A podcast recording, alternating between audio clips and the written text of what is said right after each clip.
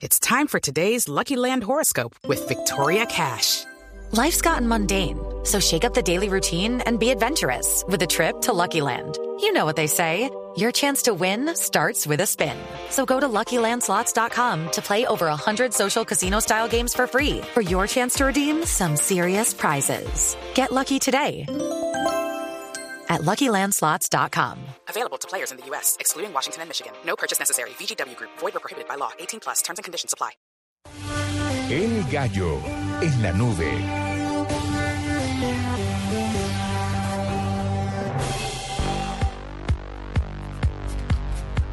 Gallo, ¿quién tiene?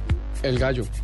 Eh, el gallo tiene que ser, eh, yo creo que el gallo tendrían que ser las, las, lo que se conoce como una startup, eh, una de estas empresas muy Ajá. populares en la era de Internet. Y se lo traigo a colación porque hay un, hay, hay un estudio que me parece muy interesante de cómo estas empresas surgen rápidamente en Estados Unidos, pero asimismo muchas, eh, después de todo lo que ha pasado, bueno, de todo lo que pasó el año pasado con Facebook, con Singa y con otras grandes empresas que se fueron a hacer públicas, eh, o sea, que salieron a bolsa y que les fue, tan, les fue bastante mal, eh, ya no están siendo tan exitosas. El gallo porque es, pues mejor dicho, es un crisol de innovación, pues es un, es un lugar donde se conecta gente muy, muy creativa y las cuales han salido grandes ideas, eh, tipo Twitter, tipo la misma Facebook, pero hay una investigación de la firma eh, CB Insights, es una firma de, de mercadeo y de análisis de mercado eh, gringa, que tiene, tiene unos datos bien interesantes. Durante, durante dos años estuvieron siguiendo casi 5.000 startups, o sea, estas compañías pequeñas como tipo garaje que tratan un poco como de, de cambiar el mundo.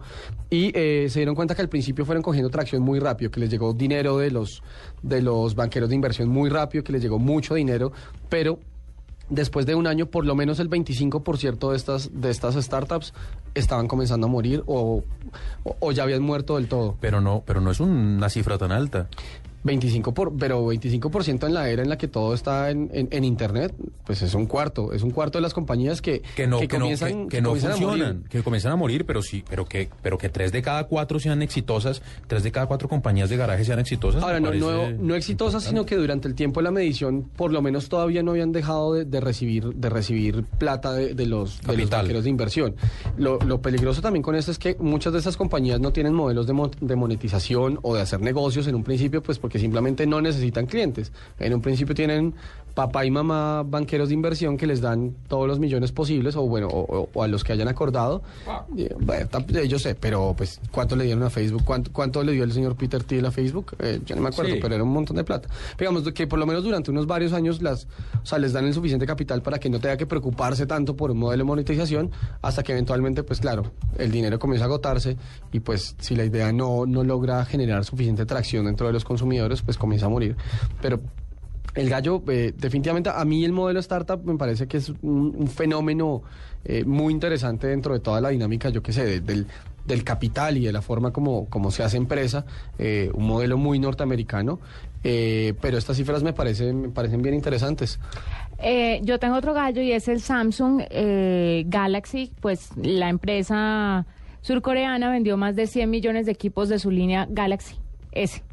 El Galaxy S es ¿Cuántos? muy distinto a los- ¿Cuántos? 100 100 millones, sí. En su página en Flickr anunciaron pues... De toda eh, la línea ese. Ajá, de toda la línea S y están bastante contentos por alcanzar este número, 100 millones de equipos de su línea Galaxy S. Es bastante, ¿no? Es harto. Es un gallo y ese equipo es un gallo. El S3 me parece un gallo Juanita chévere. vive enamorada del Yo S3. vivo enamorada del Galaxy está S3. embara- usted está enamorada de las... ¿Qué iba a decir embarazada? ¿Yo qué? usted ¿Cuándo? está- no, usted está enamorada de las experiencias más que del aparato. No sabe qué tiene o qué no tiene. Le parece bonito. No, pero yo tuve el Note y me pareció muy chévere y lo manejé Ese- y ese tuve es el- la El entre tableta Sí, y... tuve la oportunidad de explorarlo durante un tiempo y me pareció, me pareció chévere. Me imagino, con, viendo pues todo lo que tiene el S3, que debe ser una experiencia similar. Entonces, si es así, es un equipazo. No es un equipo, es un, Es un equipazo, Como el gallazo. como el gallazo. Bueno, pues si usted lo dice, le creemos. ¿Usted tiene gallo, Cani? Pues mire, le puedo hablar de los, eh, de los libros eh, electrónicos. Eh, una editorial de libros infantiles que se llama Scholastic eh, pidió un informe para saber qué tanto está leyendo la gente, eh, qué tanto está leyendo los jóvenes los eh, libros electrónicos. Y ese informe le dijo que el 46% de los estudiantes entre 9 y 17 años se leyó un libro electrónico en el 2012. Lo chévere es que en el 2010 la cifra había sido de solo el 25%.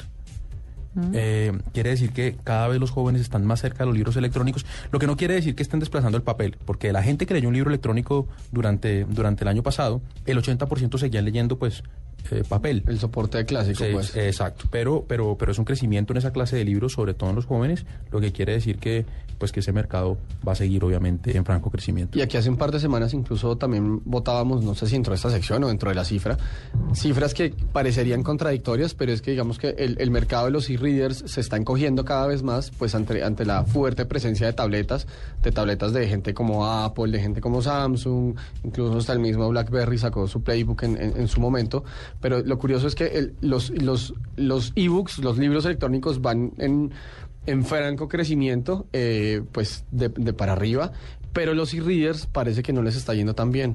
Yo no me acuerdo exactamente cuál era la cifra de, de- de cuánto han bajado la compra de e-readers, pero, pero sí me parece muy diciente que el, o sea, el formato del libro electrónico va al auge, pero el, el- digamos que el dispositivo El especial dispositivo- para el libro electrónico, o sea, el nativo, por decirlo así, Sí.